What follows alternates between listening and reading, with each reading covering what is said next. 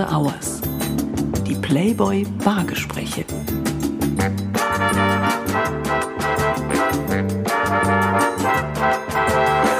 Herzlich willkommen zu After Hours, dem Playboy Podcast. Unter dem Motto Die Playboy Bargespräche treffe ich in diesem Format Menschen zum Gespräch. Menschen, die etwas zu sagen haben. Menschen, die selbst etwas bewegen und damit andere bewegen. Kurz Menschen, die nicht nur mich faszinieren, begeistern oder einfach zum Staunen bringen. Mein Name ist Florian Beutin und ich bin Chefredakteur und Publisher des deutschen Playboy. In der heutigen Ausgabe von After Hours spreche ich mit einem der erfolgreichsten und bedeutendsten Musiker Deutschlands. Mehr als 50 Millionen verkaufte Tonträger sind nicht nur eine beeindruckende Zahl, sondern schlicht einzigartig. Und mit 19 Nummer 1 Alben hält mein heutiger Gast sogar den alleinigen Verkaufsrekord in den deutschen Albumcharts. Vom jugendlichen Schlagerbarden zum wohl einflussreichsten deutschsprachigen Musiker. Der heute 72-Jährige rockt nun schon seit über 50 Jahren die größten Bühnen des Landes und wirkt dabei kein bisschen müde. Gerade ist mit Soweit sein 27. Studioalbum erschienen. Ich spreche mit dem Unermüdlichen über Kreativität in Zeiten einer Pandemie und frage ihn, warum sein neuestes Werk möglicherweise auch sein persönlichstes ist. Ich frage ihn, was ihn auch nach über 50 Alben und unzähligen ausverkauften Tourneen noch immer als Musiker antreibt, welche Themen ihn als politischen Menschen in Rage bringen und welche Note er sich selbst als Vater geben würde. Ich freue mich auf den Sänger, Gitarristen, Komponisten, Musikproduzenten, Gelegenheitsschauspieler, Aktivisten, Tabaluga-Miterfinder, zweifachen Träger des Bundesverdienstkreuzes und Vater von drei Kindern. Herzlich willkommen zu After Hours, den Plebber Bargesprächen, Peter Maffei. Hallo. Ich weiß, lieber Peter, dass du Menschen zum Gespräch gerne zu dir nach Tutzing einlädst. Wir sind allerdings hier heute nicht bei dir zu Hause, sondern in einer Bar. In der Contemporary Bar in München, genauer gesagt. Denn das hier ist das Motto unseres neuen Podcasts. Zwei Menschen verbringen einen Abend gemeinsam am Bartresen und unterhalten sich. Offen, persönlich und in einer intimen Atmosphäre. Meine erste Frage ist deshalb ganz harmlos. Möchtest du etwas trinken? Ja, gerne. Also, wenn wir hier schon an einer Bar sitzen, dann geht es ja ohne auch nicht wirklich. Äh, aber ich hätte es gerne leicht, wenn es geht. Ja. Du, von, den, von den heftigen Sachen habe ich mich, wie du weißt, schon lange verabschiedet. Du hättest es gerne leicht. Ja. Ähm, dann reiche ich doch gerne mal die Frage weiter, weil für die Getränke zuständig bin nicht ich, sondern ja. das ist hier Maike, Maike Zimmermann, in deren Bar wir sind. Und äh, liebe Maike, was hättest du denn heute für uns Leichtes? Hallo und herzlich willkommen natürlich auch von meiner Seite. Hi. Schön, dass Sie heute da sind, Herr Maffei. Ich würde sagen, wir starten einfach mit einem Glas Champagner zur Feier des Tages, wenn Sie schon mal zu uns. Diesem guten Rat folge ich gerne. Wunderbar. Ja, klar. ähm, Champagner. Warum soll es Champagner sein? Ähm, weil, weil es im Augenblick gerade einfach ist und wir uns damit nicht lange aufhalten und gleich in unser Gespräch einsteigen können. Das ist eine gute Antwort. Ähm, grundsätzlich, wann warst du eigentlich das letzte Mal in einer Bar? Das bin ich äh, nicht mehr ganz so oft wie, wie früher. Ich habe mich von einigen Bars verabschiedet, weil ich da im Laufe der Jahre ziemlich lange Zeit verbracht habe. Und jetzt mein, mein Rhythmus ein klein wenig ein anderer geworden ist. Du hast es vorhin schon mal anklingen lassen. Da gibt es kleine Gestalten in meinem Leben, die einen ganz großen Platz einnehmen und den Rhythmus des Tages auch maßgeblich bestimmen. Und ich äh, habe abends jetzt zuweilen andere Aufgaben. Wenn ich aber unterwegs bin, Florian, dann passiert das natürlich immer noch, dass man mit ein paar guten Freunden nach dem Konzert oder so ein Bierchen oder ein Glas Wein trinkt und den Tag ausklingen lässt.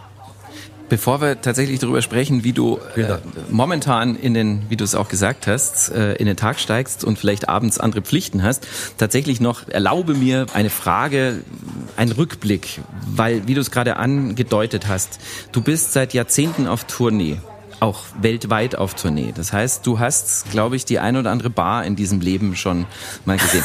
Gibt, Stimmt allerdings. Ja. Gibt es so die Bar? Gibt es so ein, eine Bar in, von all diesen Bars, die du gesehen hast, wo du sagst, so, ja. Also wahrscheinlich klingt das jetzt platt in deinen Ohren, aber es gibt eine Bar, an der sitze ich länger als oder oder öfter als an irgendeiner anderen und die steht bei uns im Studio. Sehr gut, dann haben wir eine Gemeinsamkeit. Äh, also das Studio von Peter ist äh, in Tutzing, das ist gigantisch, das durfte ich tatsächlich auch schon ein paar Mal äh, sehen. Mein Büro ist nicht ganz so groß, aber eine Bar habe ich dort, also für eine Bar muss er gleich wahrscheinlich überall Platz finden.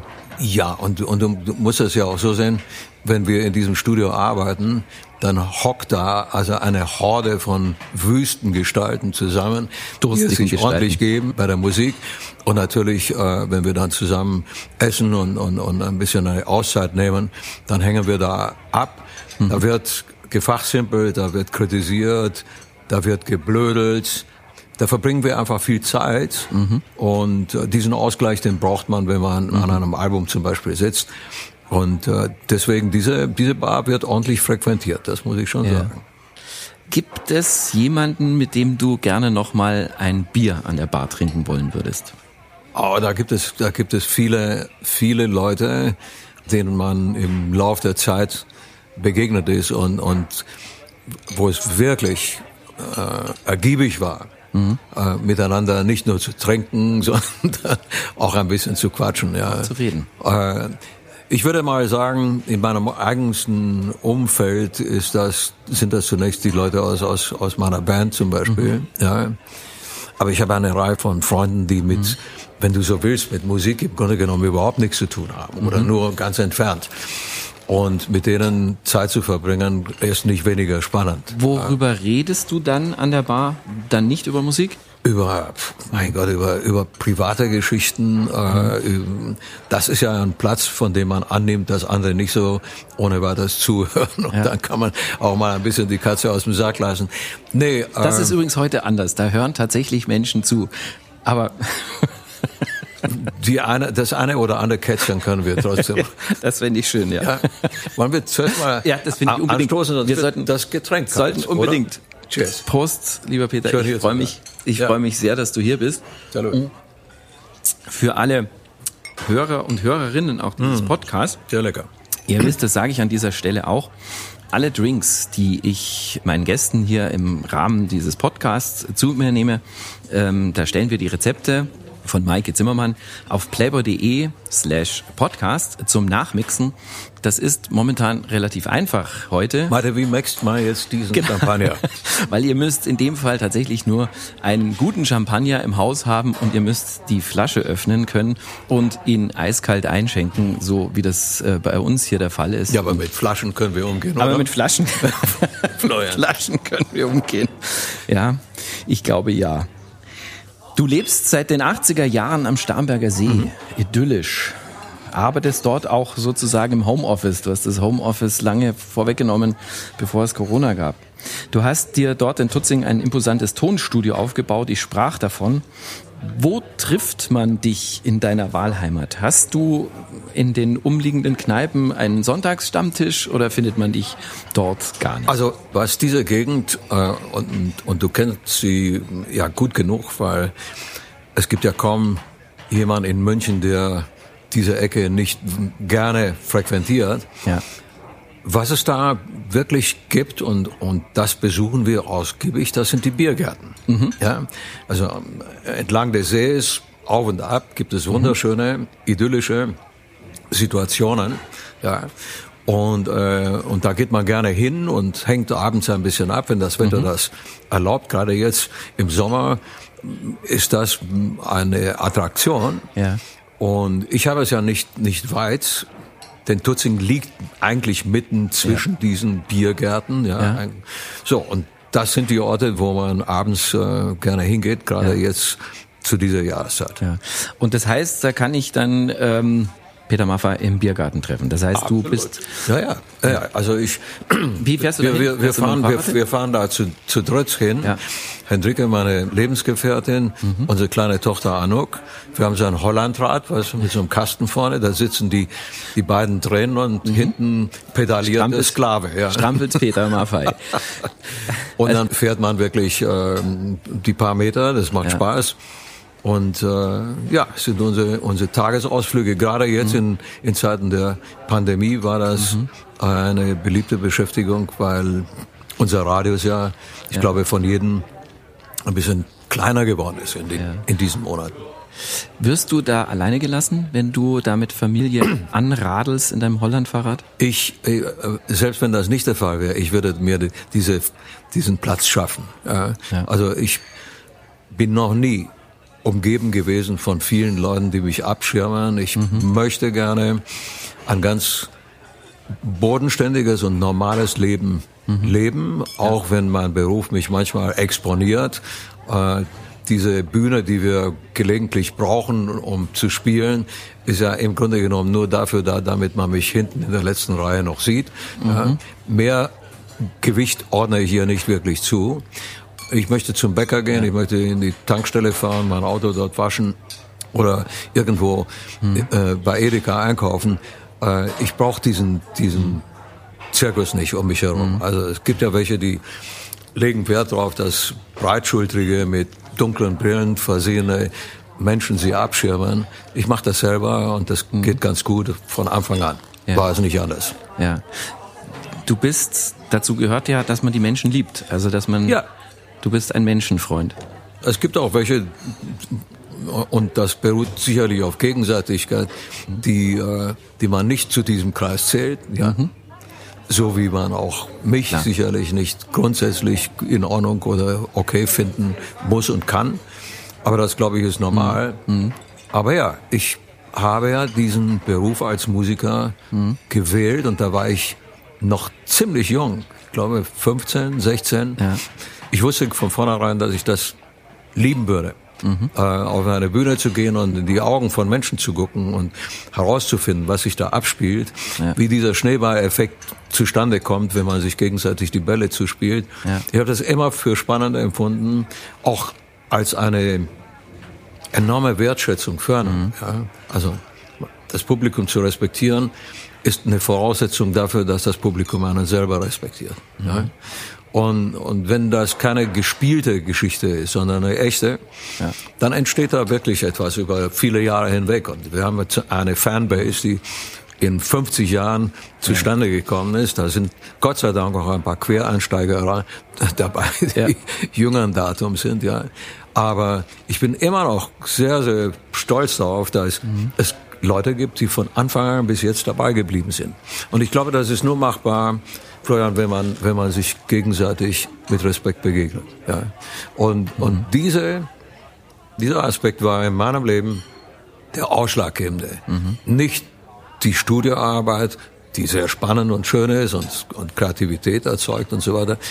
Letzten Endes gehst du raus mit diesem Ergebnis, das du im mhm. Studio schaffst und auf der Bühne und nirgendwo anders entscheidet sich dann, ob etwas wahr ist oder nicht wahr ist. Ja. Und, und diesen, äh, diese Prüfung, in Anführungszeichen, ja. wenn ich alle anderen Prüfungen in meinem Leben gehasst habe wie die Pest, diese Prüfung draußen auf der Bühne, die liebe ich. Und ja. wenn ich auf eine Bühne gehe und ich spüre diese Bretter unter mir, in Anführungszeichen, manchmal ist es ja harter Beton, die die Welt bedeuten, dann das ist mein Leben.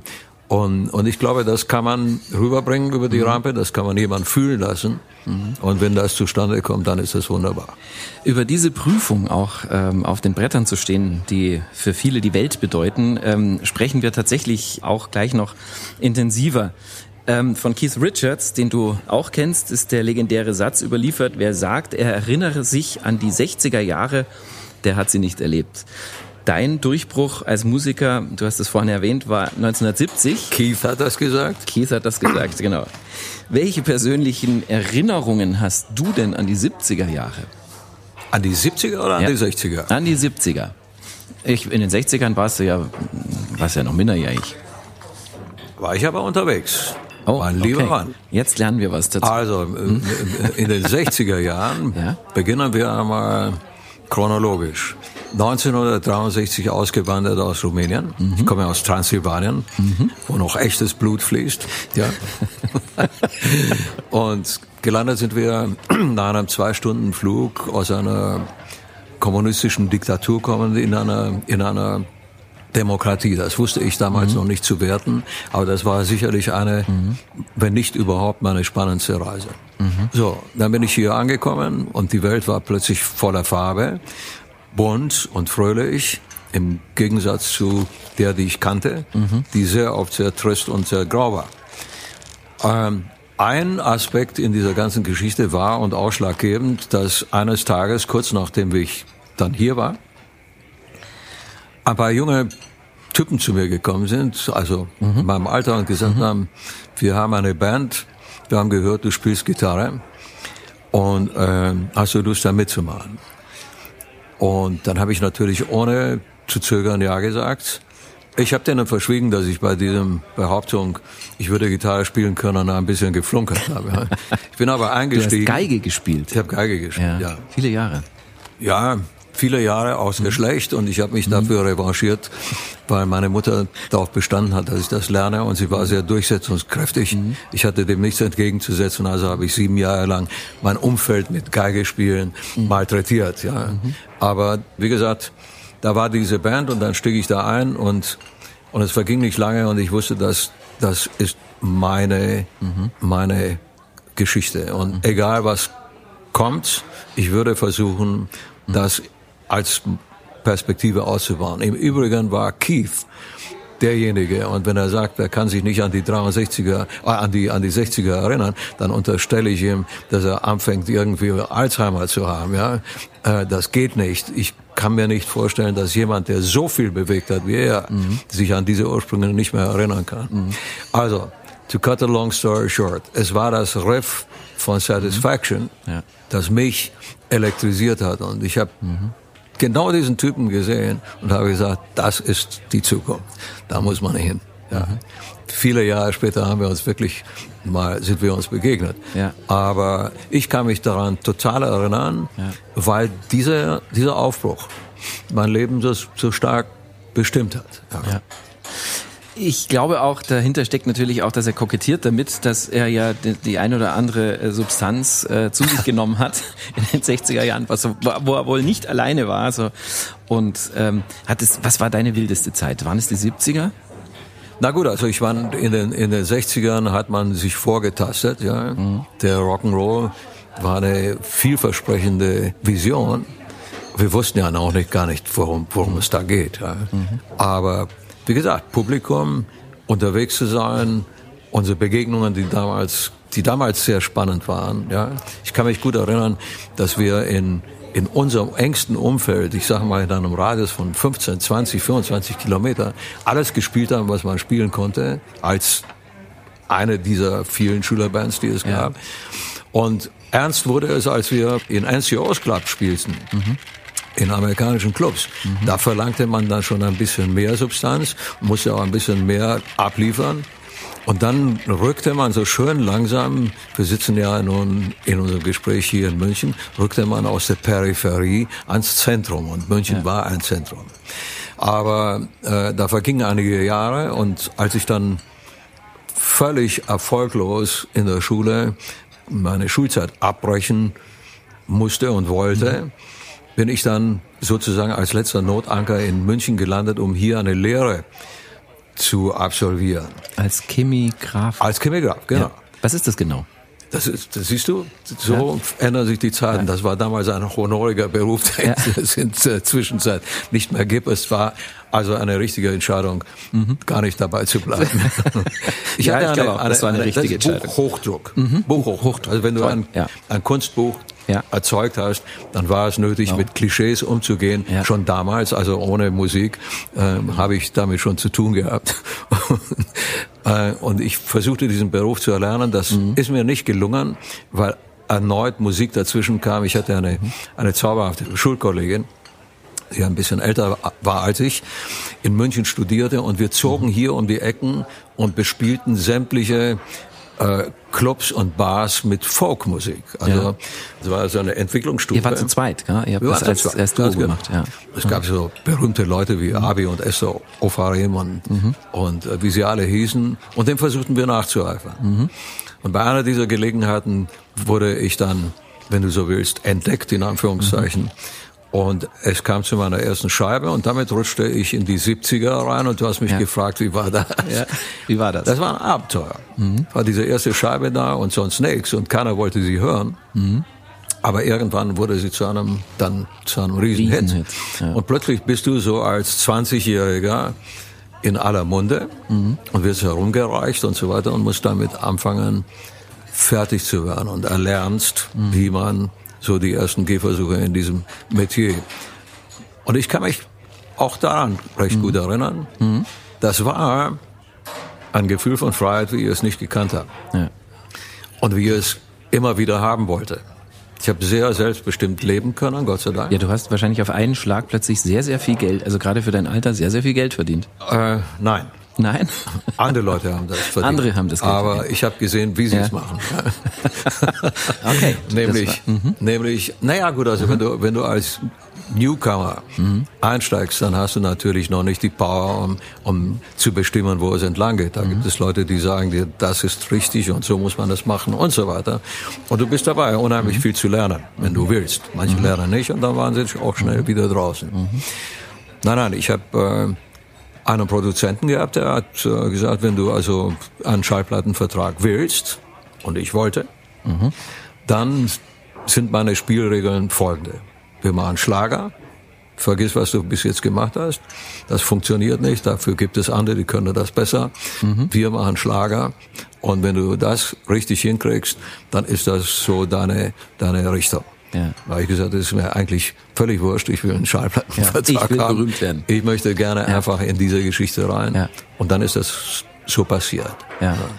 Von, ich weiß nicht, ob die Geschichte stimmt, von Helene Fischer ist irgendwie über, überliefert, dass das ähnlich lief, dass Helene Fischer eben auch so, so ein Gespräch geführt hat. Und dann, dann hieß es, ja, so sind die Spielregeln und du singst jetzt Schlager. Und sie soll auch natürlich Ja gesagt haben, weil sie natürlich auch, sag ich mal, kommerziell eine große Chance drin gesehen hat. Aber sie sei weinend aus dem Studio gegangen. Du hast damals nicht geweint, als es hieß, du machst jetzt Schlager. Nein. Nein. Nein, ich saß mit einem berühmten Mann, den ich vorher noch nie gesehen habe, mit Peter Orloff zusammen im Studio. Der war ein ganz bekannter Schlagersänger. Schlager war wirklich eine Dimension. Ja, Michael Holm, Peter Orloff, äh, Rex Gilder Ja. Und wie sie alle hießen. Ja. Ah, Giganten für mich. Ja. Und wir saßen in, in Säulen draußen in einem Studio. Und da wurde an einem Tag ein Song produziert mit einem riesen Orchester. Ein unglaubliches Werk, manche bezeichneten es als Schnulze. Hieß Du. Ja. Ja. Kennen wir doch, Ja. Mensch. Und, äh, und ich war dann irgendwann nachts um drei an der Reihe und mein, mein Produzent Michael Kunze, ein super angenehmer, toller Mann, äh, mit dem ich heute immer noch eine, eine enge Freundschaft verbinde, auch wenn wir uns nicht sehr oft sehen. Der sagte jetzt, zeig mal, was du drauf hast. Und dann habe ich das erste Mal vor einem Mikrofon gestanden. Und den Song auch gesagt- zum ersten Mal gehört? Den du Nein, nein, den, den, den hatte ich ein paar Tage vorher gehört und versucht mir in mir drauf zu Konntest du schaffen. ihn dir aussuchen oder war das so, dass das Nein. Nein. Adolf sagte, ich habe was Schickes für dich und, und das wird dann ein mega Erfolg. Und ich habe gesagt, na gut, wenn du, wenn du das meinst, dann, dann lass machen. Und dann passierte das. Ich habe ja so eine Arbeit in einem Studio noch nie gesehen. Ich hatte noch nie vorher ein, ein solches Studio von innen gesehen. Also du kamst in Säulen an, eine vornehme alte Villa. Auf jeden Fall hatte das so Lacktüren, wunderschöne, leise Teppiche und edel ausgestattet mit Messing äh, Klinken. Mhm. und alles. Wirklich ein, ein sehr edles Teil. Und da saßen wir drin und dann ein riesengroßes Orchester. Ein Schlagzeuger, der mich sehr beeindruckt hat, Charlie Antonini spielte. Später habe ich erfahren, was das für eine, für eine Koryphäe war. Ja. Ja, und dann ein, ein Orchester mit allem drum und dran. Und das wurde alles live eingespielt? Das wurde, live das dazu wurde gesungen? eingespielt live. Nein, das wurde aufgezeichnet. Okay.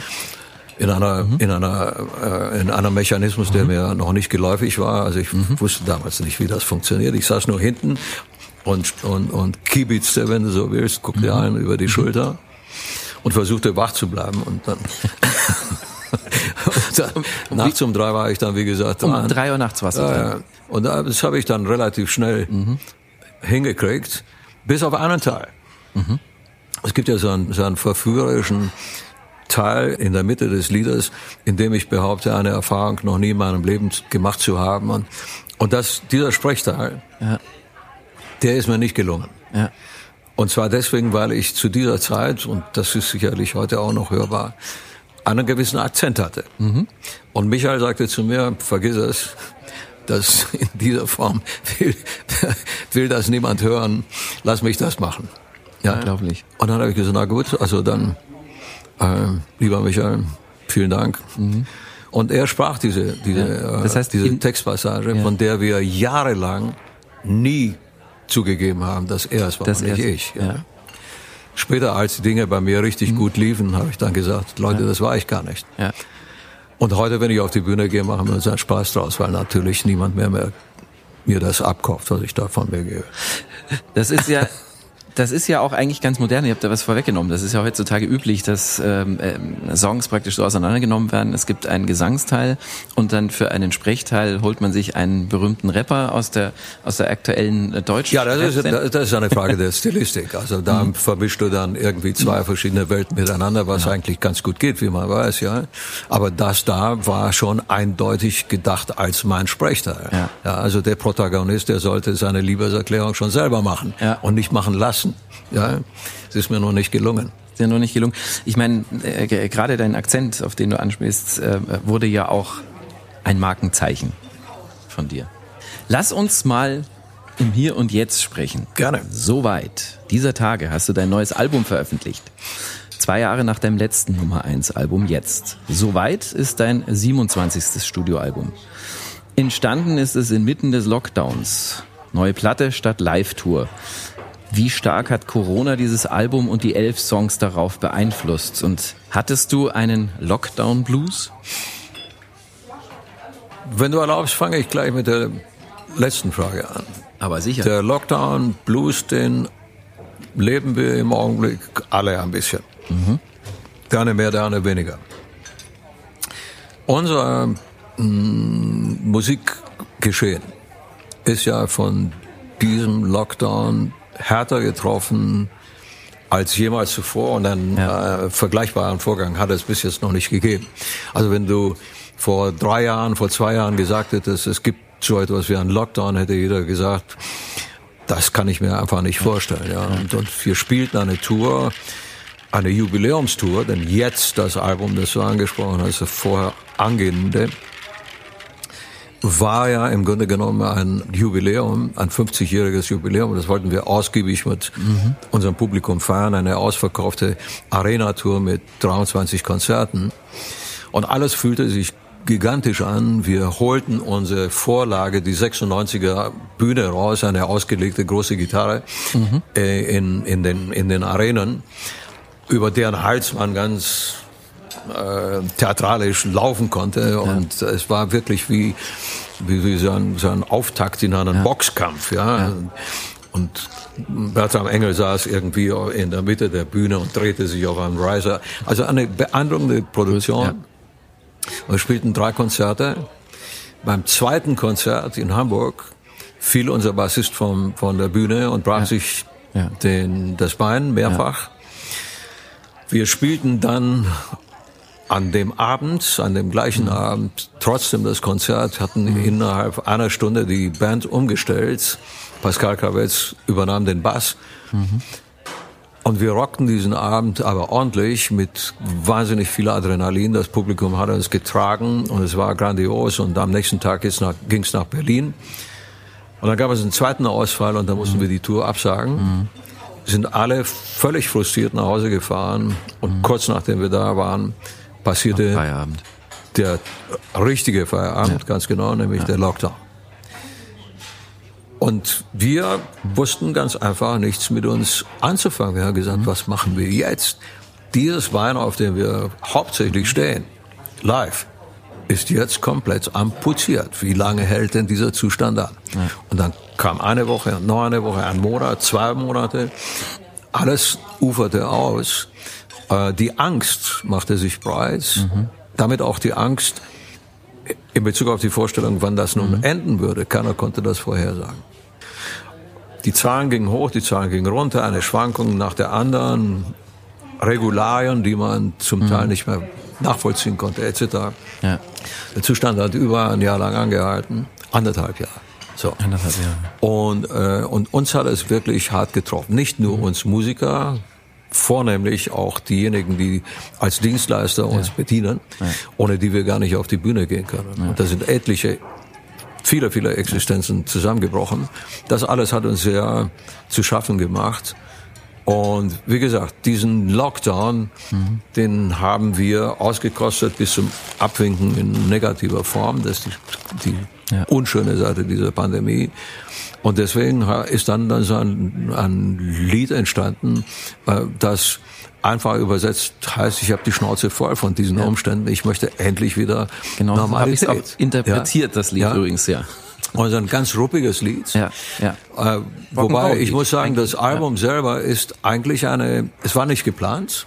Ja. Aber dann irgendwann habe ich gesagt, diese Eindrücke, die man sammelt in dieser Zeit, ein bisschen zu verarbeiten und in Songs zu packen, das zu artikulieren, das würde zumindest für mich Sinn machen. Ob das andere erreicht, weil es so persönlich ist, weil es so privat ist und so weiter.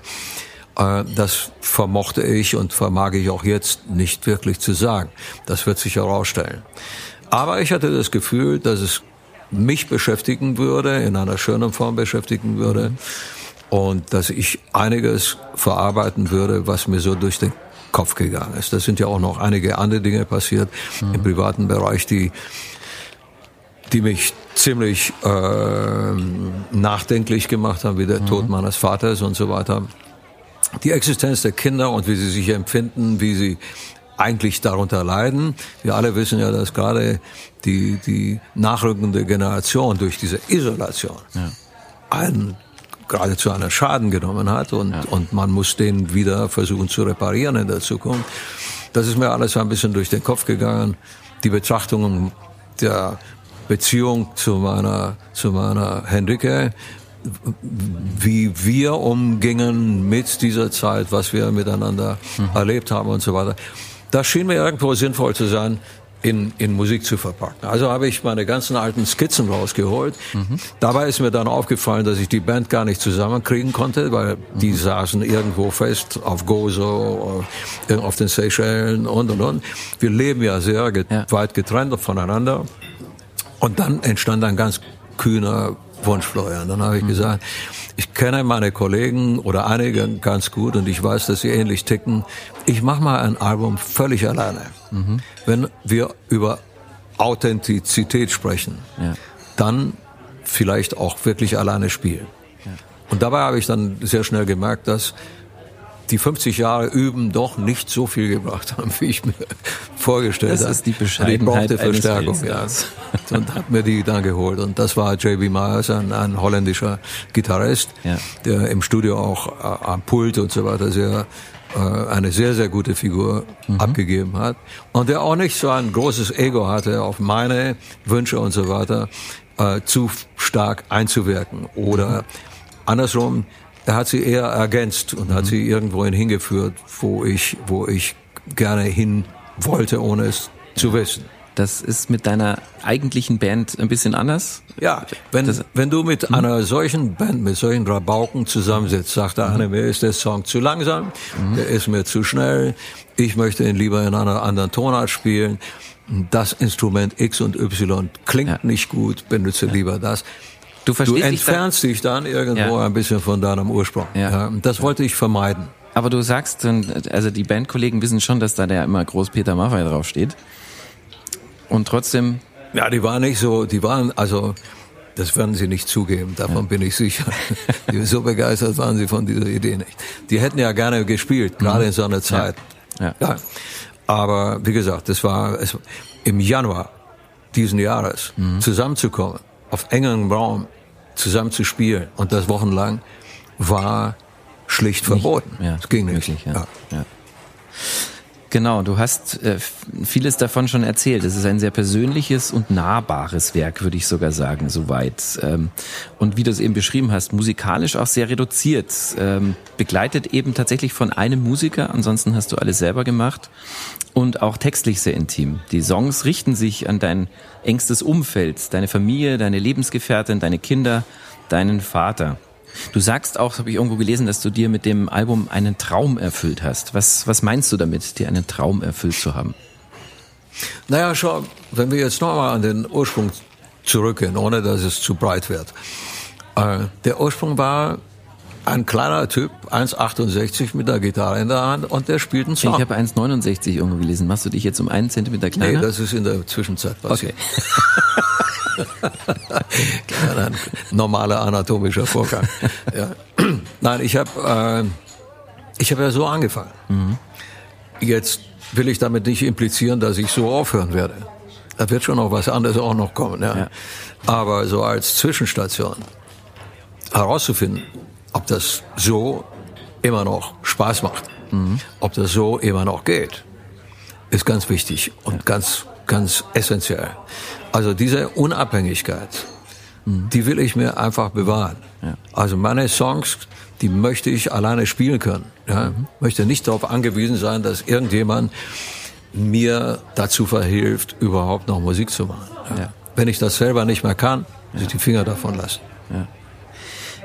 Du singst auch sehr persönlich vom Schmerz und Verlust. Ähm, wenn wir uns wiedersehen, hast du deinem Vater gewidmet. Und äh, du hast es auch erwähnt.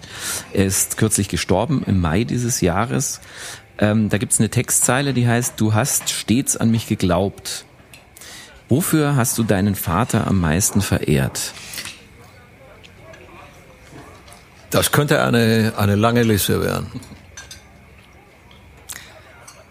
Ich glaube, ich mache mir über meinen Vater schon lange viele Gedanken. Mhm. Über meine Mutter auch. Sie ist nur sehr früh verstorben. Mhm. Aber mein Vater ist eigentlich so, ich bin so ein, so ein vaterbezogener, mhm. bezogenes Kind gewesen, ja. Es war die Entscheidung meines Vaters, den Hebel umzulegen und zu sagen, wir verlassen ein Land. Mhm. Und was zunächst einmal ausgesehen hat wie so eine große Abenteuerreise, im Übrigen war es das auch, ja. Ja, entpuppte sich als Quintessenz einer fundamentalen Überlegung. Mhm. Mein Vater ist politisch verfolgt gewesen. Mein Vater kam mit diesem Regime nie zurecht. Mhm.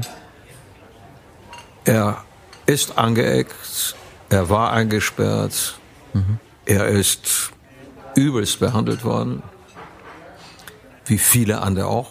Mhm. Über kurz oder lang hätte es eine schreckliche Kollision gegeben. Die hätte zur Folge gehabt, dass alles in seinem Umfeld diese Kollision mit ausbaden muss.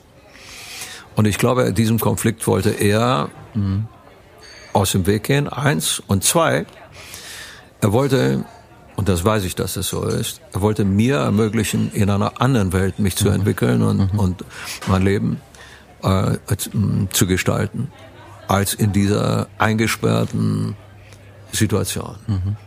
Die Entscheidung, darauf einzuwirken, dass das so ist, hat viel, viel Mut mhm. erfordert und viel Risikobereitschaft. Und das ist er eingegangen für mich. Mhm. Und das ist heute rückblickend die große, mhm. äh, der große Aspekt, der meine Dankbarkeit ihm gegenüber erzeugt. Ja. Du singst in dem Lied auch so, dass er, oder man hört das so raus, dass er nicht jede deiner Entscheidungen richtig fand, aber er hat dich immer dabei unterstützt. Ja. Welche, fand, welche Entscheidung fand er nicht richtig? Also er hätte ja gerne in der Zeit, in der erkennbar war, dass ich uferlos werde, hätte er gerne erkannt, dass ich irgendwohin hinsteuere, wo Begriffe wie Sicherheit mhm. auszumachen sind. Mhm. Ja. Er hatte schon Angst vor deinem, ja. hatte schon Angst vor deinem Schritt, Rockmusiker zu werden. Mein Vater wusste, dass das eine kurze Reise sein könnte. Ja. ja. Und deswegen hat er sich Sorgen gemacht. Mhm. Gleichzeitig aber, und so ein Freigeist war er immer schon, hat er gesagt, wenn du das so profund empfindest, wenn das dein großer Wunsch ist, werde ich dich nicht bremsen. Aber du musst die Konsequenzen ziehen. Und als ich äh, nach München kam und, und hier so meine, meine Lehre ge geschmissen habe, mhm. hat er gesagt, okay, Freundchen, bisher habe ich dich mitgetragen, ab jetzt musst du alleine schwimmen. Wenn das deine Entscheidung ist, mach sie, aber du musst selber damit klarkommen. Und so war, so tickte er. Mhm. Später, als ich dann so diese, dieses kleine Fundament anfing zu festigen und er gesehen hat, dass ich wirklich ernsthaft wollte und auch, auch bereit war zu arbeiten dafür. Mhm. Denn eines arbeiten, das kann ich. Mhm. Viele Stunden auf mich nehmen. Ich empfinde Schinden als mhm. richtig. Ich weiß, dass man das bereit sein muss zu tun, mhm. wenn man etwas erreichen will. Ich akzeptiere den Marathon mehr als den Sprint. Ja, als er das anfing ja. an mir auszumachen, hat er gesagt, okay, ja. das könnte ja vielleicht doch noch was werden. Du bist ein Arbeitstier? Ja. Ich mag das ja auch. Ich mag das. Ich empfinde das Limit mhm. erst sehr spät. Mhm. Und das geht eigentlich da einher mit, mit totaler Erschöpfung. Erst mhm. dann gebe ich Ruhe. Also wenn du eine Platte fertig hast, dann bist du wirklich im Eimer. Also physisch vielleicht. Mhm. Wenn sie gut ist, geht es mir seelisch sehr gut. Ein anderes Lied äh, richtet sich an Henrike. Sie ist deine Lebensgefährtin und Mutter deiner jüngsten Tochter. Wir zwei ist sozusagen der Schlusspunkt des Albums. Mag sie das Lied? Ich glaube schon, ja. Das heißt, du glaubst? Vielleicht mag sie das Lied weniger als die Aussage oder die Haltung, die dahinter steht. Henrike ist selber musikalisch. Mhm. Sie hat in, in Bands gespielt, sie macht Musik heute noch. Sie ist sehr effizient, wenn es um Kritik geht, mhm. weil sie sehr sachlich sein kann. Sie hat gelegentlich einen völlig anderen Geschmack als ich. Darüber lässt sich streiten. Mhm. Also, vielleicht mag sie die Komposition nicht. Aber bei diesem Song geht es ja subjektiv weniger um die Komposition und ob ich die Töne treffe oder nicht, sondern eher darum, was, was da passiert. Und ich glaube, da habe ich den Nagel einigermaßen getroffen.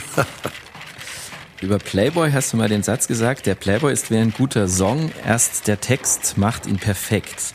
Die Texte auf deiner Platte sind sehr persönlich, sehr authentisch. Geschrieben wurden sie allesamt vom jungen Musikerkollegen Johannes Oerding. Euch trennen über 30 Jahre so etwa. Mhm. Wie gelang es dennoch, dass Johannes deine Emotionen in seine Texte packen konnte? Weißt du, es ist so, ein gemeinsamer Draht macht dich unabhängig von Alter.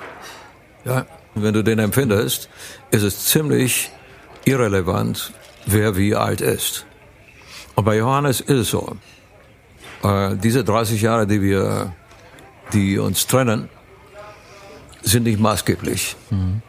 Seine Haltung zu vielen Dingen ist so kongruent mit meiner. Wie habt ihr das festgestellt? Begonnen hat es mit, mit einer Einladung zu MTV Unplugged. Mhm. Also irgendeiner, ich weiß nicht mehr wer, in meinem Umfeld sagte, pass mal auf, da gibt es einen, der weiß wirklich, wie es geht. Und wie gesagt, einer sagte Johannes Oerding. Und dann habe ich mir Sachen angehört und habe gesagt, meine Fresse, wenn der kommt und mitsingt, dann musst du dich in Acht nehmen. Und habe das aber doch versucht und habe mit ihm gesprochen. Und es war so sympathisch und so unkompliziert vom Start weg, dass wir uns dann getroffen haben und bei MTV ist dann irgendwie so der Knoten aufgegangen. Also mhm. das war einfach grandios. Das hat mich veranlasst, bei dem Album jetzt ihn zu fragen, ob er ich wusste ja, dass er textet mhm. und habe angefangen auch über seine Texte, äh, also mich mit denen auseinanderzusetzen. Und mir ist aufgefallen, mit welcher Feinfühligkeit, mit welcher Sensibilität mhm. er Themen behandelt und mit welcher Selbstverständlichkeit mhm. Schöne Dinge zustande kommen. Johannes ist nicht jemand, der sich mit der rechten Hand am linken Ohr kratzt. Also das ist so, so ein Typ, der mhm. total geradeaus. Aber wie kann ich mir das vorstellen? Weil es sind ja sehr persönliche, sehr persönliche Lieder. Naja, das ist einfach. Wenn ich einen Song schreibe,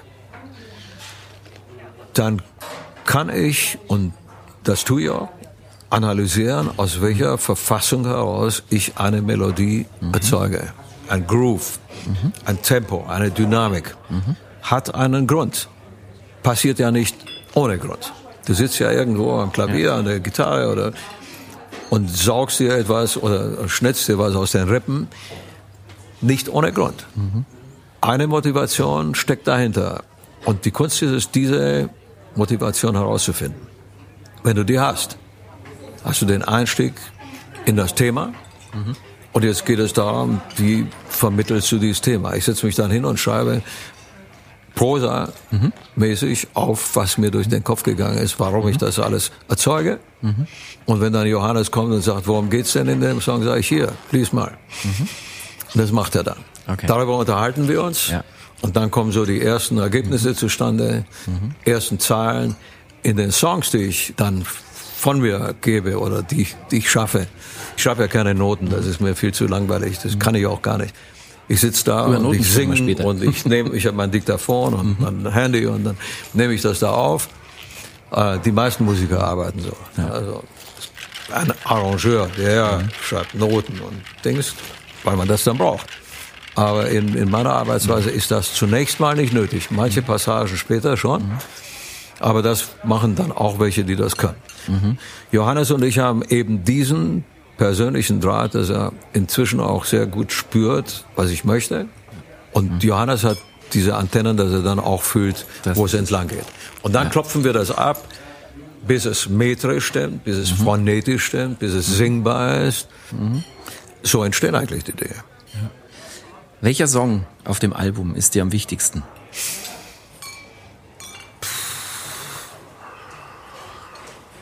Wenn du drei Kinder in der Familie hast, wem ordnest du die Priorität zu? Wahrscheinlich niemand. Stimmungsabhängig und so weiter. Also, ich würde nicht gerne verzichtet haben auf diese Aussage, wenn wir uns wiedersehen, mhm. haben wir unendlich viel Zeit. Ja, das war mir ein Bedürfnis. Es war mir aber auch unbedingt ein Bedürfnis, meinem Sohn und meiner Tochter zu sagen, wenn du irgendwann mal Hilfe brauchst, lehn dich an, das ist mein Job, dafür bin ich da. Ja. Es ist immer so, dass auf einem Album auch Dinge passieren, die nicht wahnsinnig wichtig sind und die du rückblickend wahrscheinlich sogar ausklammern könntest. Mhm. Ja. Aber je mehr Songs auf einem Album dieses Gefühl vermitteln, dass du das gerne für dich in Anspruch nimmst, desto besser ist ein Album.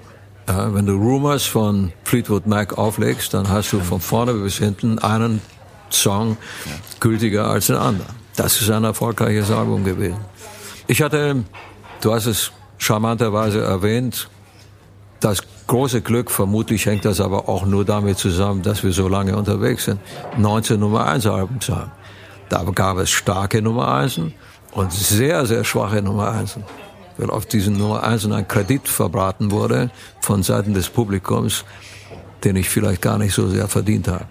Aber es gibt ein paar Alben, die, denen ordne ich diese, diese Position eigentlich ganz gerne zu. Lieber Peter, du bist nicht nur berühmt für deine große Stimme, deinen Gesang. Deine Stimme wird gehört, sie hat Gewicht und du nützt deine Stimme immer wieder, wenn es darum geht, Missstände anzuprangern. In der Pandemie hast du dich stark gemacht für die Kulturbranche. Jetzt appellierst du daran, sich impfen zu lassen. In Zeiten von Shitstorms und Hass in den angeblich so sozialen Medien? Wie viel muss man aushalten können, wenn man klare Kante zeigt? Wenn du das Privileg über so lange Zeit hast, eine Bühne betreten zu können, wenn einem das widerfährt, ist damit auch eine Verpflichtung verbunden. Mhm. Ja. Es gab mal einen Liedermacher, der mich sehr beeindruckt hat und der bekannt war dafür, dass er kein Blatt vor den Mund genommen hat. Hannes war da. Mhm. Hannes war links, aber richtig. Ein unglaublich korrekter, unheimlich charmanter, unterhaltsamer, kreativer, kritischer und unverbogener Typ. Mhm. Der sagte zu mir Anfang der 80er Jahre, Mensch, du hast einen ziemlichen Erfolg mit deinen Scheiben. Wann machst du was Richtiges? Ich gesagt, Moment mal. Wir saßen auch so bei einem, bei einem Wein zusammen in seiner Mühle am Niederrhein. Und ich sagte, was, was meinst du denn? Sagt er, benutzt doch deine Plattform, die du hast, und gib dir doch mhm. einmal ein bisschen Rechenschaft darüber, welche Möglichkeiten du mit dieser Arbeit, die du hast, besitzt. Also um es kurz zu machen, er hat mir, er war nicht der Einzige, aber er hat mir sehr nachdrücklich mit auf den Weg gegeben, diese Möglichkeiten ein bisschen besser zu nutzen. Und dann gab es eine Vielzahl, wirklich in 50 Jahren ist es so, eine Vielzahl von sehr, sehr wichtigen Begegnungen in meinem mhm. Leben. Ich lernte beispielsweise einen afghanischen Mann kennen. Mhm. Rahman Najafi besaß eine wunderschöne, ein wunderschönes Restaurant am Mittelweg in äh, Hamburg, mhm. wo wir nächtelang auf seiner Couch gesessen haben, zuerst gut gegessen, dann gut getrunken und viel gequatscht haben. Und Rahman war ein leidenschaftlicher äh, Freiheitskämpfer, mhm. der eine Organisation ins Leben gerufen hatte, die KUFA hieß mhm. und zu diesem Zeitpunkt, wir sprechen über Ende 70, Hilfsgüter nach Pakistan mhm. organisierte. Nach Afghanistan ging nicht, weil da tobten ja die Kämpfe mit Russland gegen Afghanistan. So. Und irgendwann sagte er, willst du da mitmachen? Und ich sagte, pff, gerne. Das ist doch mal ein kleines Ausrufezeichen auch für mich. Und wir spielten ein Open-Air-Konzert, mein erstes in Bad Segeberg und meine der Headliner dieses Open Airs war John Baez. Mhm. Was für eine, was für eine Stimme, was für eine, was für eine legendäre Figur, eine zauberhafte, wunderschöne Frau mit einer noch viel schöneren Stimme. Und die ging raus und sang und wir alle bewunderten sie. Und dann erfuhr ich so nebenbei, dass sie 50 Prozent ihrer Gagen immer in eine Stiftung einbrachte, die. Menschen die in, in Notlage geraten waren, aussagen. Sowas gibt es. Also das erzähle ich deswegen, weil Begegnungen dieser Art schön langsam bei mir triggerten, wohin die Möglichkeiten gehen. Und viele Jahre später begegnete ich einem anderen außergewöhnlichen Menschen, nämlich Bob Geldorf, und habe dann erlebt, wie er in der Schweiz vor einem Gremium von 200 schwergewichtigen Unternehmern diesen die Leviten gelesen hat und gesagt hat, Leute, ihr müsst eurer Verantwortung, eurer sozialen Verantwortung gerecht werden, wenn es nach vorne gehen soll in dieser Welt und die Generationen nach uns etwas Lebenswertes noch um sich haben wollen, um darin mhm. zu existieren, dann ist es eure Aufgabe, dafür etwas zu leisten. Ja. Da habe ich dann so schon langsam gemerkt, Band Aid for Africa kam dazwischen ja. mit einem enormen Ergebnis. Da wusste ich noch nicht, wo unsere Reise irgendwann mal hingehen würde. Und dann entstand unsere Stiftung, auch nicht zufällig. Ich hatte einen, einen Freund, wir sind inzwischen eng befreundet, kennengelernt, der gesagt hat, wir traumatisierte Kinder, guck, jeden, jeder Konfliktherd irgendwo auf der Welt erzeugt ein paar Leidtragende und die, die am meisten darunter leiden, dass es so ist, sind die Kinder. Mhm. Lass uns etwas dafür machen. Mhm. Und so ist unsere Stiftung entstanden, die jetzt so seit 20 Jahren arbeitet, über 20 Jahre. Also war eigentlich immer dieser Stafettenlauf von einer Begegnung zur anderen. Mhm. Und deswegen findest du auf diesem Album auch einen Song über eine sehr, sehr beeindruckende Situation. Ich habe dann irgendwann mal eine Scheibe zusammen mit meinen Freunden eingespielt, die hieß Begegnungen eine Allianz für Kinder. Und es ging darum zu zeigen, dass überall auf der Welt mehr als wir glauben, Menschen unterwegs sind, Musiker, die ähnlich ticken wie wir und ähnliches machen. Und einige davon haben wir kennengelernt. Da war ich in South Dakota, in Pine Ridge, in einem Indianerreservat, zusammen mit einem Kollegen von mir, Robbie Romero, ein Lakota-Indianer, aber ein Rocker. Mhm. Und wir machten dann zusammen Musik. Aber bevor das stattfand, das Prinzip war, ein Projekt ausfindig zu machen. Das war eben eine Sprachschule in South Dakota, mhm. eine Sprachschule für Lakota-Kinder. Und jetzt musst du dir mal vorstellen, bis in die 70er Jahre des vergangenen Jahrhunderts, 1970, durften diese Kinder in Öffentlichkeit ihre Muttersprache nicht mehr sprechen. Ja, ja. Teil der Integration mhm. im Land der unbegrenzten Möglichkeiten. Ja. Zynisch mhm. bis zum mhm. Abwinken. Davor gegangene Konflikte, Auseinandersetzungen. Ich lernte einen Lehrer kennen, Leonard Littlefinger, zwei Meter groß, mhm. Ein wunderbarer Mensch, und der sagte, komm, lass uns so eine Schule bauen. Also diese Stationen mhm. haben mich dazu dann gebracht, und in diesem Fall äh, besonders, dann darüber mich mit Musik auseinanderzusetzen. Und wenn ich das mit Musik gemacht habe, wie Wounded Knee auf dem, ja. auf dem Album Tolle, jetzt, dann passierte die Umkehrung mhm. und dann haben wir Musik als Trittbrett hergenommen, um Synergien zu schaffen zugunsten von Dritten, von, von Kindern zum Beispiel. Ja. Und das ist dann irgendwann mal von einer Nebenstraße zur Hauptstraße geworden. Und das, was wir jetzt machen, Rock'n'Roll, ist eigentlich nur das Trittbrett für diese Perspektive geworden. Mhm. Und insofern bin ich sehr, sehr dankbar für diese vielen zahlreichen Begegnungen mit Menschen aus mhm. allen Segmenten unserer Gesellschaft. Und deswegen halte ich das auch für in Zukunft wahnsinnig wichtig, diese Vielschichtigkeit ja. in meiner Arbeit Dich zu und im Umgang mit anderen äh, zu, zu bewahren. 19 Nummer 1 Alben, ich habe es erwähnt, ausverkaufte Tourneen, millionenfache Plattenabsätze, Auszeichnungen in Hülle und Fülle. Selbst das Bundesverdienstkreuz hast du schon zweimal erhalten. Peter Maffay klingt nicht nur wie eine Marke, Peter Maffay steht für Erfolg. Und doch lief auch bei dir nicht alles glatt. Deine wohl schlimmste Erfahrung, zumindest musikalisch, war deine Deutschlandtour mit den Stones. 1982 hatten dich die Rolling Stones für sechs Konzerte als Vorband engagiert. Statt einer Sternstunde deiner Karriere wurde die Tour für dich aber zum Albtraum. Was war da passiert? Wir haben uns übernommen. Wir haben ohne die Konsequenzen zu überblicken uns in eine Situation begeben, die wir nicht beherrscht haben.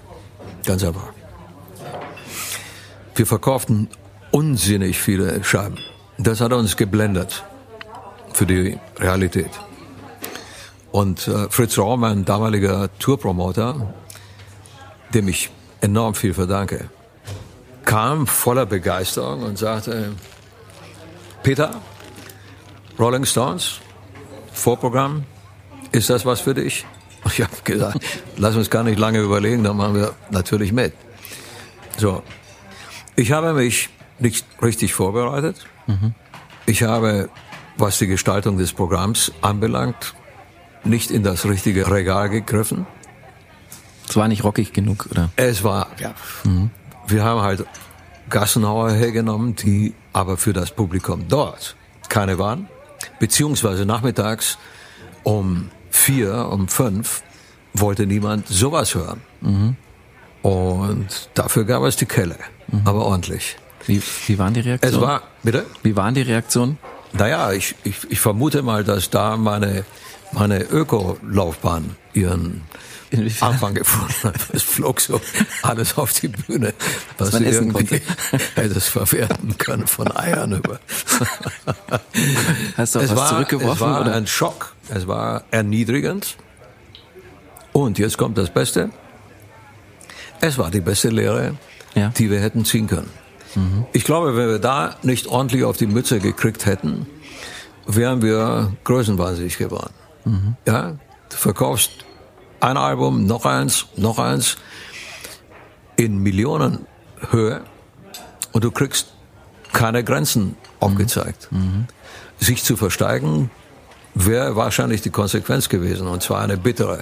Mhm. Und dann wäre der Fall sehr, sehr heftig geworden. Etwas, was andere erlebt haben. Mhm. So haben wir richtig aufs Maul gekriegt, hat wehgetan, sah im Spiegel auch nicht gut aus. Aber dieses Ausrufezeichen, mhm. diese Lampe ist in der Folge bis heute erhalten geblieben. Und wenn ich irgendwo mhm. etwas rieche, was in dieser Richtung gehen könnte, sehe ich sie leuchten. Ja. Und das ist das Gute dran. Habt ihr euch, die Stones und du, auch danach wieder getroffen? Nein. Ich habe einen besoffenen Keith Richards im Fahrstuhl. Äh, das war unsere vielleicht zweite oder dritte Begegnung. Zuletzt getroffen und er war nicht in der Lage herauszufinden, in welchem Stockwerk er wohnt. Ich bin dann mit ihm darauf gefahren. Als die Tür aufging, stand so ein Schrank vor mir, hat gesagt, du nicht. Habe ich gesagt, einverstanden, bin wieder runtergefahren. Keith ist rausgetorkelt und das war es. Nein, wir sind uns nie mehr, nie mehr begegnet. Ich kann mich erinnern, eigentlich viel besser an Mick Jagger, mhm. Der auf mich einen sehr, sehr wachen Eindruck immer gemacht hat. Wir haben etliche Pressekonferenzen zusammen bestritten und äh, da ist offensichtlich, aber das wusste ich damals noch nicht zu werten, das war wahrscheinlich die Rampe zu dem, was nachher passierte, als viele Journalisten sich mit mir beschäftigt haben und wahrscheinlich sich gefragt haben, was, was macht der im Vorprogramm, ja, äh, fragte dann Mick immer, what did they say? Und ich mhm. habe gesagt, nothing bad about you. Mhm. Nichts Schlimmes über dich. Die haben, quetschen mich nur gerade ein bisschen aus. Äh, der war sehr, sehr wach. Natürlich waren Stones waren für mich Idole. Äh, wie gesagt, das Riff von ja. äh, I Can Get No Satisfaction ja. war für mich ein Auslöser. Ja. Und mit denen einmal auf der Bühne zu stehen, das war für mich so faszinierend, dass ich alle Vorsichten beiseite gelassen habe. Rückwirkend und abschließend, ich war nicht unglücklich, dass wir uns das angetan haben. War eine gute Lehre. Du über sieben Brücken, Eiszeit.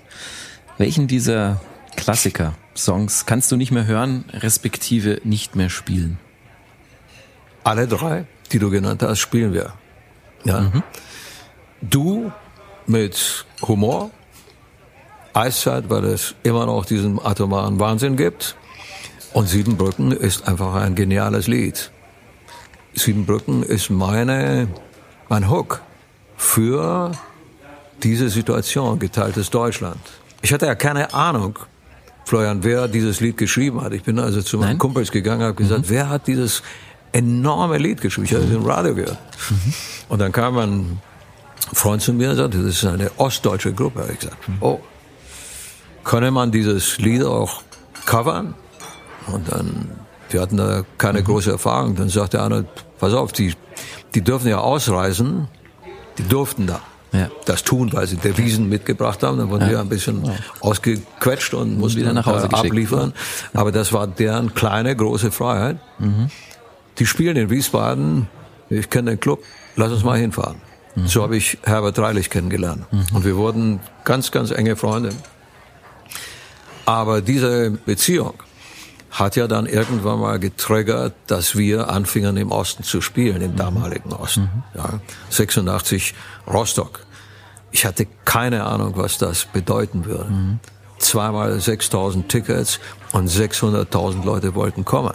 Wahnsinn. Ich habe ja, als dieser, als dieser Vorhang fiel, beziehungsweise mhm. die Mauer, dann die Möglichkeit gehabt, in diese Stasi-Akte Einblick zu mhm. nehmen und habe dann diesen Schwachsinn gesehen, der um diese Konzerte ja. an Recherche und Aufwand und weiß der Kuckuck was mhm. bedeutet hat. Man hatte ja versucht, Leute in Suhl, mhm. 400 Kilometer weiter südlich, abzufangen, damit die nicht alle nach Rostock gehen. Ja. Und so ein Kram. Und hat uns mhm. minutenlang, nein, stundenlang beobachtet, mit wem wir gesprochen haben und mhm. so weiter. Ich habe sogar Leute kennengelernt, die irgendwann mal verschwunden waren, die ich nicht mehr sah. Und als wir uns wieder trafen, erzählten sie, dass sie im Gefängnis saßen, weil wir miteinander gesprochen mhm. haben. Mhm. Muss dir das vorstellen. Mhm. Wahnsinn. Wahnsinn. Ja. Also ich hatte, eine, ich entwickelte eine, eine hohe Affinität zu, zu diesem Teil von Deutschland, mhm. weil ich auch mit diesem System aufgewachsen war. Aufgewachsen war. Ja. Ich meinte, dafür ein gewisses Verständnis entwickeln zu können. Das ist auch so. Ja. Und viele meiner engen Freunde resultieren aus dieser Zeit. Mhm. Eine Fehldiagnose habe dir das Leben gerettet, hast du mal in einer Talkshow verraten. Nach einer Untersuchung war bei dir Lungenkrebs diagnostiziert worden. Zum Glück stellte sich der Befund als falsch heraus. Warum bist du dem Arzt dennoch dankbar? Du siehst hier keine Zigaretten auf dem Tisch, ne? Nein, ich kann das bestätigen, hier liegen keine Zigaretten auf dem Tisch. Das mache ich seit vielen Jahren nicht mehr. Und ich habe abstrus viel geraucht. Mhm. Ich habe wirklich zu mittags um, um eins waren zwei Schachteln weg. Oder anderthalb. Abends waren drei weg und wenn wir es uns nachts noch gegeben haben im Studio oder so, dann waren es vielleicht auch vier. Mhm. Und es gab eine lange Phase, da habe ich jeden Tag zwei, drei Flaschen Whisky getrunken. Das musste irgendwann mal eine Rechnung erzeugen. Und die kam dann, da ist mein Herz, wenn du so willst, in die Hose gerutscht und ich habe gesagt, wenn der Kelch an mir vorbeigeht, dann, dann lass ich's. Mhm. Es war eine Fehldiagnose und dafür bin ich meinem Arzt dankbar. Denn eine richtige hätte ich, äh, damit hätte ich versucht, radikal umzugehen. Mhm. Lungenkrebs kannst das du nicht ist, nein, eindämmen. Ein ja. Da geht ein Flügel ja. und noch ja. einer und dann bist du platt. Und das hätte ich mir nicht antun wollen. Also da hätte es bestimmt irgendeine Möglichkeit gegeben, so einen Zustand zu beenden. Mhm. Um es mal so auszudrücken. Das Positive als diese charmante Ärztin aus 30 Meter Entfernung mit dem, die kam den Gang entlang, ich wartete, es waren anderthalb Tage vergangen, dieses mhm. Ergebnis kam nicht so schnell zustande. Die wollten das ja wirklich examinieren und war in der Röhre drin und wurde in Scheibchen zerlegt und dann haben sie meine Lunge vorne und rückwärts und mhm. oben und unten. Und die kam dann den Gang entgegen und ich saß da und habe gedacht, so jetzt, jetzt hagelt's gleich. Ja. Und die winkte und sagte, no. Und das war der Augenblick, wo ich gesagt habe, fertig, Schluss. Bin dann nach Hause gefahren. Und dann habe ich auch gedacht, Whisky ohne Zigaretten, das ist auch scheiße. Ja. Äh, das lasse ich auch bleiben. und habe aufgehört. Und habe dann in der Folge festgestellt, so etwas wie Entzugserscheinungen, wovor mich alle gewarnt haben. Und so gesagt, Bei der Menge? Ja, genau. Null. Null. Und zwei Jahre später bin ich zu meinem befreundeten Arzt gegangen, habe gesagt, jetzt möchte ich wissen, wie sieht meine Leber aus und wie sieht man, sagt er, wie bei einem Baby. Mhm. Und ich habe gesagt, das ist ein Wink des Schicksals, das wollen wir nicht noch einmal herausfordern. Ja. Erstaunliche Reaktion, weil wahrscheinlich viele andere hätten einfach gesagt, okay, war ja offensichtlich Fehlalarm, dann kann ich ja genauso weitermachen wie zuvor. Nee, ich habe dann herausgefunden, ich bewegte meinen Popo schneller auf der Bühne, ich habe mehr Ausdauer gehabt, vieles ging viel leichter mhm. und ich habe gesagt, wieso musste man so viel Zeit verbringen, um das zu erlernen? Du sagst es. Ich meine, du bist unglaubliche 72 gerade geworden, bist Vater einer dreijährigen Tochter. Deine Lebensgefährtin ist 40 Jahre jünger. Im Video des Titelsongs deines aktuellen Albums kann man sehen, dass du körperlich nicht nur voll auf der Höhe bist, sondern beeindruckend muskulös. Würdest du dich heute als Sportfreak oder sogar als Gesundheitsapostel bezeichnen? Nein, so weit würde ich nicht gehen. Also Gesundheitsapostel Apostel sind ja so, die geben einem etwas mit auf den Weg. Das steht mir gar nicht zu. Ich muss mir nicht herausnehmen, an jemandem anderen zu sagen, wo es entlang geht. Ja.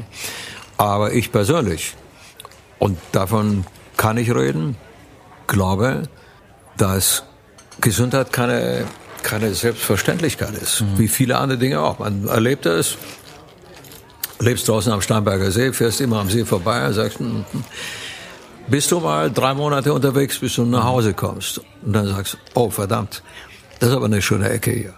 So ist es auch mit der Gesundheit. Wir nehmen die Dinge manchmal als selbstverständlich hin und gefährden sie auch mhm. selbstverständlich. Und das finde ich schade. Mhm. Weil dieser Körper, in dem wir leben,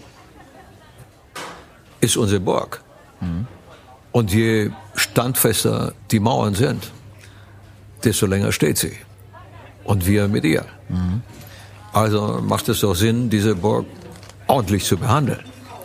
Und wenn da ein Stein rausbricht, den gleich wieder zu ersetzen. Ja. Oder vielleicht es gar nicht so weit kommen zu lassen, dass, dass sie erodiert. Und es sind ja schon einige Dinge passiert, die man zum Teil vielleicht auch ein bisschen abfangen oder mhm. retardieren kann. Ja. Äh, manche Dinge sind festgeschrieben, die kannst du nicht mehr zurückholen. Das ist wie eine abgeschossene Kugel. Wenn du das einmal mit deinem Körper angetan hast, dann bleibt das dabei. Das heißt, du spürst tatsächlich was von deiner wilden Sex, Drugs and Rock'n'Roll? Also, das ist auf der einen Seite zum Teil ein dämliches Klischee. Ja, so stellt sich Lieschen Müller Wahnsinn vor. Das habe ich in vielen Fällen erlebt. Das habe ich selber in vielen Fällen gelebt. Aber ich habe es auch anders erlebt. Mhm. Ich habe Typen erlebt, die sowas von on the money waren und so konsequent in ihrer Lebensführung. Mhm. Das ist meiner Ansicht nach die größere Kunst. Ja, also sich gegenseitig unter den Tisch zu saufen, ist relativ einfach. Mhm. Ja, dann wieder es zu lassen ist viel schwieriger. Mhm. Ja, aber wenn man es dann drauf hat, führt es auch zu mehr. Immer wieder Leistungen bewundert an, an, an Leuten und wenn ich dann hinterfragt habe, wie kommen die zustande, mhm. dann war es plötzlich stinknormal. Dann ist plötzlich die Dimension Disziplin etwas, mhm. was zählt, ja, oder Kontinuität. Mhm und und und. Ich habe vorhin gesagt, der Marathon ist es, der Sprint ja. ist spektakulär.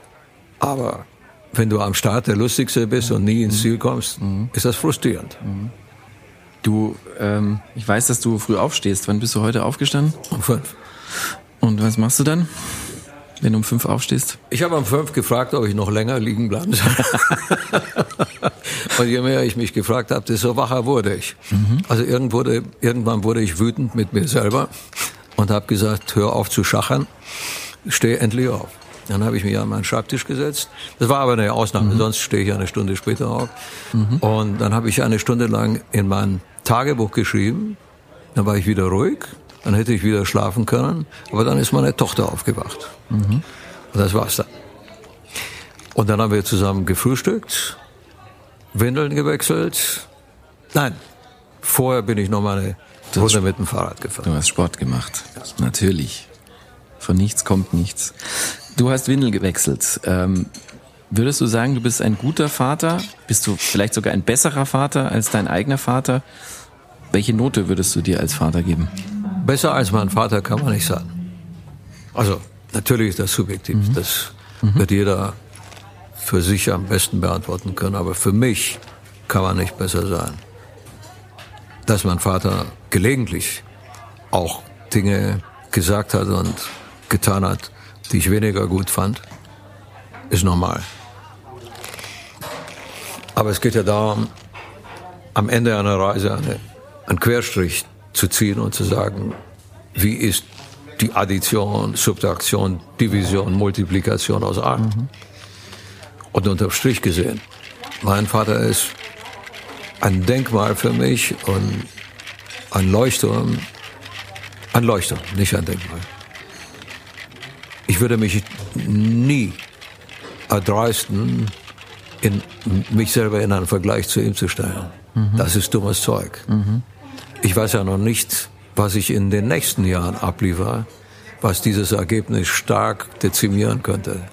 Ja. Aber du bist nicht versetzungsgefährdet. Was bin ich? Du bist nicht versetzungsgefährdet, wenn du dir selber eine Note geben würdest als Vater? Sagen wir mal so, ich gebe mir in zunehmendem Alter mehr Mühe.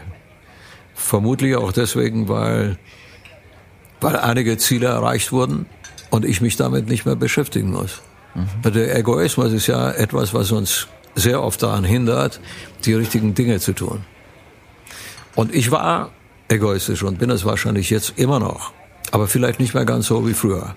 Mhm. So mit 30, mit 40, mit 50 habe ich auf nichts wirklich Rücksicht genommen, auch nicht auf mich selber. Mhm.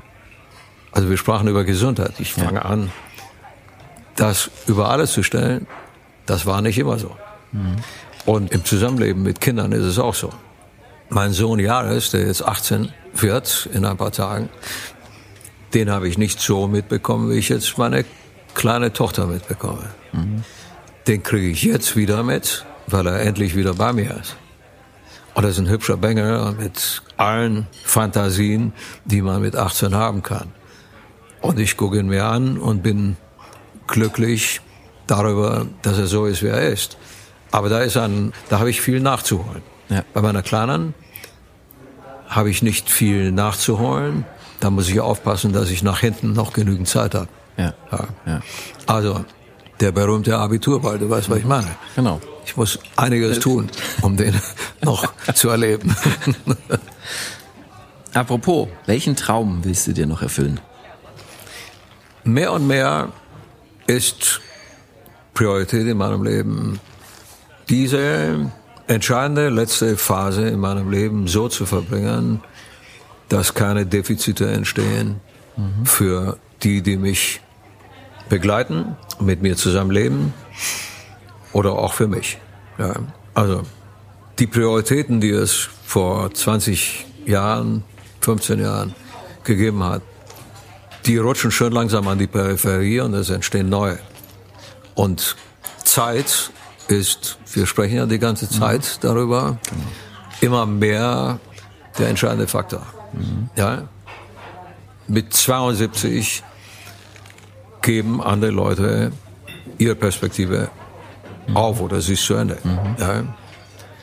Wenn ich jetzt keine allzu großen Dummheiten begehe, werden wir nach diesem Gespräch austrinken, dann steige ich ins Auto mit 72 und fahre nach Hause. Ich lebe.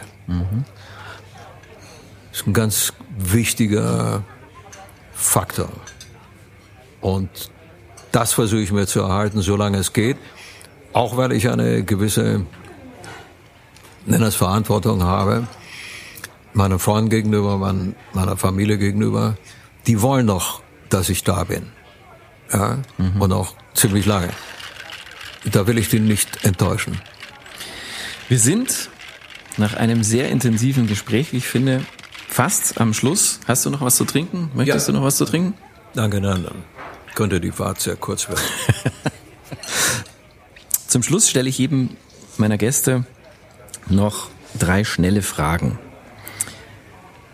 Ein Abend mit Angela Merkel oder Keith Richards? Mit Keith möchte ich saufen. Unterstelle ich mal. Vielleicht auch nicht. Aber wenn das so wäre, dann lieber mit Angela Merkel. Worüber würdet ihr Von der nehme ich an, dass sie das nicht tut. Ich weiß es nicht. Was ist wahrscheinlicher? Bundesverdienstkreuz Nummer drei oder Heirat Nummer fünf?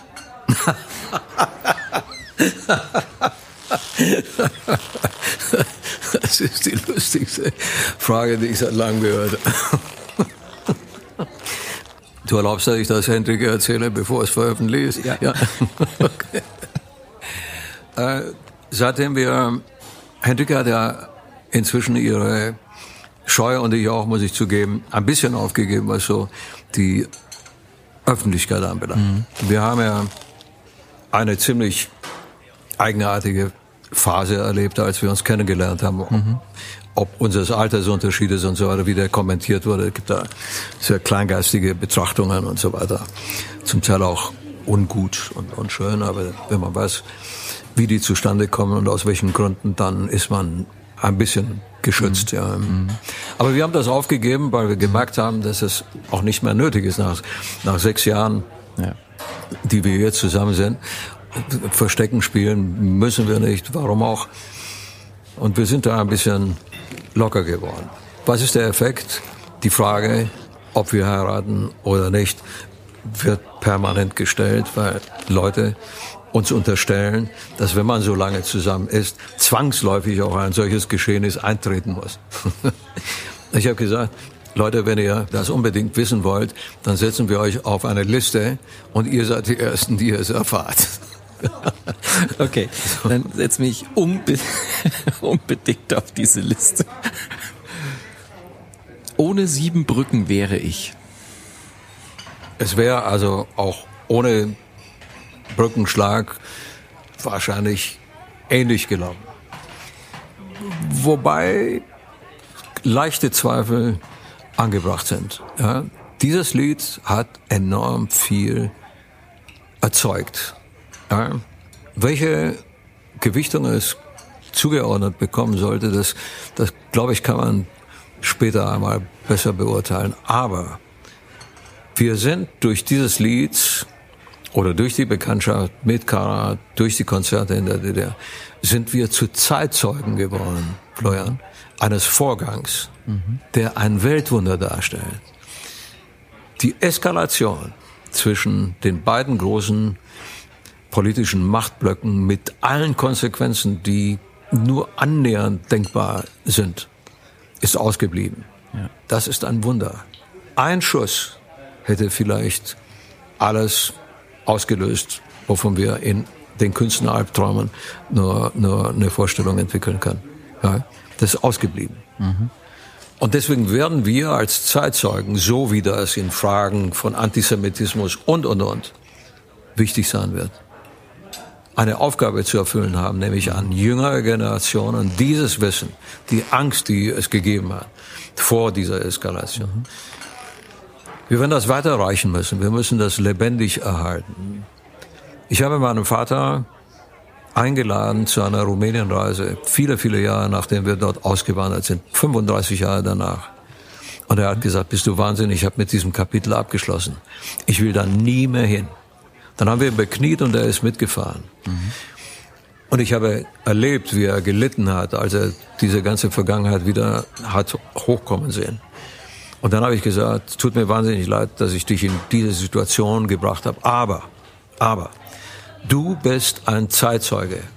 Und deine Aussage, deine Empfindungen, dein Urteil, so wie das andere, die diese Zeit erlebt haben, ist für die kommende Generation so wahnsinnig wichtig, wenn sie die Geschichte begreifen wollen und wenn sie daraus die richtigen Lehren ziehen wollen, die Geschehnisse von damals nicht wiederholen zu lassen. Mhm. Ja? Also das ist, das sehe ich für uns auch so. In einem marginalen kleinen Teil natürlich. Ja. Aber wir haben das erlebt. Und deswegen, ich bin unheimlich dankbar, als wir im Zentralstadion in Leipzig gespielt haben und dieser Aufschrei durch diese Menschenmenge da gegangen ist, der Freiheit heißt. Das hat man aus der Körpersprache, aus allem hat man das rausgespürt. Die Menschen sagen, wir sind frei, wir sind eigenbestimmt, wir können, wir fangen ein neues Leben an. Mhm. Dieses Gefühl muss man weiter transportieren und den Wert dieses Gefühls erhalten, damit kommende Generationen mit der Demokratie, mit der Struktur unserer Gesellschaft und so weiter vorsichtig umgehen, um sie nicht zu sehr erodieren zu lassen. Wir haben etwas erreicht durch diesen Zusammenschluss. Das ist einzigartig mhm. und es ist, es hat keinen dritten Weltkrieg gegeben. Der wäre denkbar gewesen. Mhm. Nachdenkliche Worte zum Schluss. Lieber Peter, ich danke dir vielmals für dieses Gespräch. Auf dein Wohl. Äh, noch nie an einer Bar ein so ernstes Gespräch geführt, aber es hat sehr viel Spaß gemacht. Vielen Dank, Florian. Danke dir. After Hours, die Playboy Bargespräche, ist ein Podcast von Podimo, produziert von Alex Wunschel und Frank Busch. Moderation Florian Beutin. Mehr Infos zu den Interviewgästen und die Rezepte für die Drinks von Maike findet ihr auf playboy.de slash podcast. Feedback und Vorschläge bitte gerne an podcast at playboy.de.